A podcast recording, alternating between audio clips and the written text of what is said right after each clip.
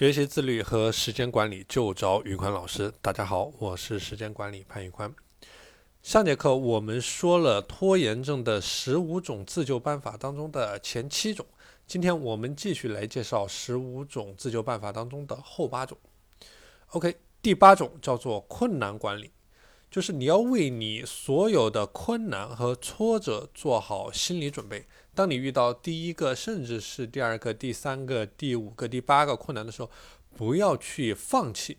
因为困难就是价值的体现，你去解决困难就是你体现价值的这样一个过程。例如，你不能说领导今天不在办公室，我没有办法写这个报告了，因为我没有办法给到他。而是你可以想，今天领导不在，那我可以把报告的朋友报告的提纲先整理出来，然后等他回来之后发给他审阅。OK，这是克服困难。第九点叫做任务分配，就是如果可能的话。尽量去把任务分配出去，就是你要去想这件事情我必须要去做吗？这件事情我是唯一可以做这件事情的人吗？记住，离了你，地球一样会转动。这个世界不是什么事情都需要你一个人去做的。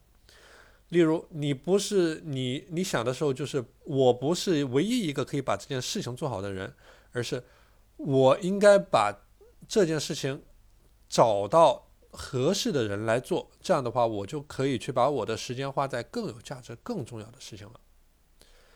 OK，这个是我们说的行动管理。接下来我们来介绍自我管理。首先，第十点叫做留意借口，就是你要随时去留意、去反思你的借口，因为很多时候你会习惯性的利用借口来进行拖延，或者说利用你的借口。作为完成上一个步骤之后的一个奖赏，比如说你不能去想我累了，我很忙，我很烦，然后这件事情我之后来再再做，而是你应该去想我累了，所以我只能去先花十五分钟来写一个报告，写了报告之后我会小睡片刻，所以说留意你的借口，一定要去做起来，这是一个点。第十一。呃，叫做奖赏每一步，什么意思呢？就是在你一路上取得的进步，都对你自己有一个奖赏，而且把奖赏聚焦于你的呃努力上面，就是你做出了什么样的努力，或者你做出了什么样的动作，给出你一个奖赏，而且是每一步都要有一个相应的正反馈和奖赏。例如说，你思考的不应该是，除非我把全部的任务都完成了，否则我。我总觉得哪里不对，或者说，呃，我我在进行休息或者怎么样，而是你应该去想，我这个时候已经走出了几步了，我已经相比于我去拖延这件事情，我取得了一个进步，这个事情让我感觉非常的好，所以我会奖励自己去读几页书，或者说吃吃一块巧克力，这个就是我们说的奖赏，奖赏每一步。第十二点就是不需要完美。就很多人做任何事情都是，呃，想把它做得尽善尽美，啊，这个时候呢，就会变相的造成一种拖延。比如说，你会去想，啊，我怎么没有把这件事情做到最好呢？所以说，你会一直在想怎么去把它做到最好，而不会付出任何的行动。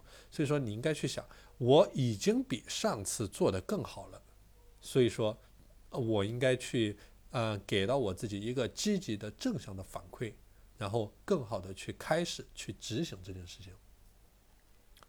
OK，这个是我们说的自我管理的三种办法。最后我们再介绍其他管理。第一个叫做强制监督。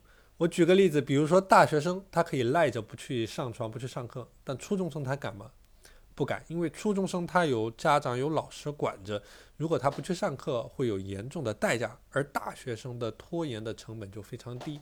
所以说，针对这种情况，你可以把需要监管的任务去交给你的伙伴，或者说你的呃家人，然后让他们来帮助你去呃借助他们的力量去进对你进行一个监督，去抱团成长。呃，下面一个方法叫做十秒钟起步法，这个具体就是说去斩断一切消极的想法，给自己十秒钟的时间。然后这十秒钟的时间去马上去做这件你不想去做的事情，很多事情其实你开始去做了也就去做了。最后一个叫做战略性的拖延，就是在两个同等重要的任务之间，你去选择一个简单的任务去做起。